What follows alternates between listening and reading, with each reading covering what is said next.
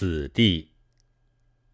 从一般人，尤其是久受异族及其奴仆鹰犬的蹂躏的中国人看来，杀人者常是胜利者，被杀者常是劣败者，而眼前的事实也确是这样。三月十八日。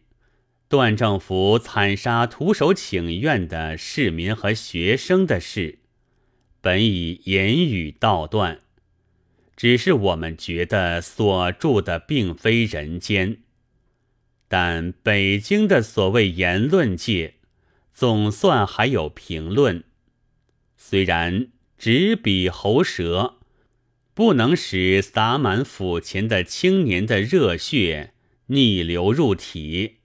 仍复苏声转来，无非空口的呼号和被杀的事实一同逐渐冷落。但各种评论中，我觉得有一些比刀枪更可惊心动魄者在。这就是几个论客，以为学生们本不应当自导死地。前去送死的，倘以为徒手请愿是送死，本国的政府门前是死地，那就中国人真将死无葬身之所，除非是心悦诚服的充当奴子，莫齿而无怨言。不过，我还不知道。中国人的大多数的意见究竟如何？假使也这样，则岂但执政府前，便是全中国，也无一处不是死地了。人们的苦痛是不容易相通的，因为不易相通，杀人者便以杀人为唯一要道，甚至于。还当作快乐。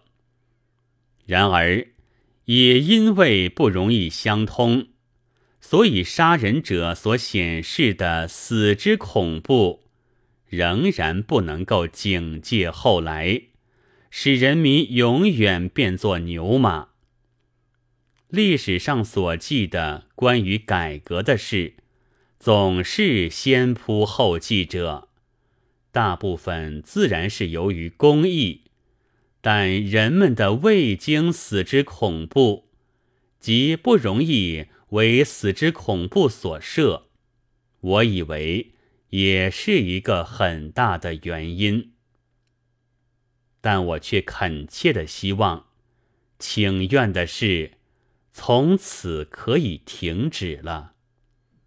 倘用了这许多血。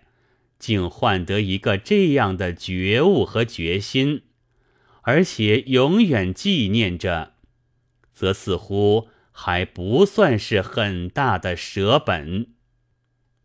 世界的进步当然大抵是从流血得来，但这和血的数量是没有关系的，因为世上也尽有流血很多。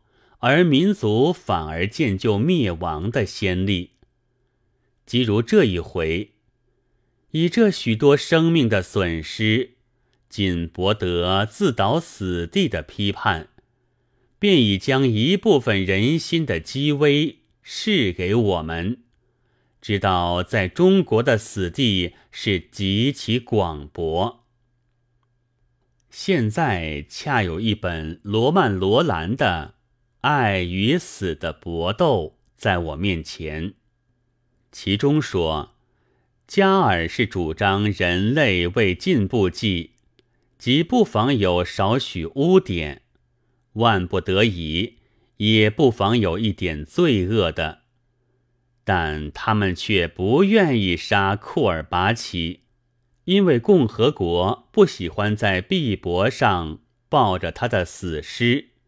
因为这过于沉重，会觉得死尸的沉重，不愿抱持的民族里，先烈的死是后人的生的唯一的灵药，但躺在不再觉得沉重的民族里，却不过是压得一同沦灭的东西。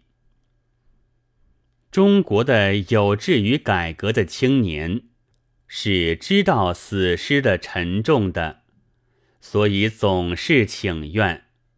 殊不知，别有不觉得死尸的沉重的人们在，而且一并屠杀了知道死尸的沉重的心。死地确乎已在前面，为中国计。觉悟的青年，应该不肯轻死了吧？三月二十五日。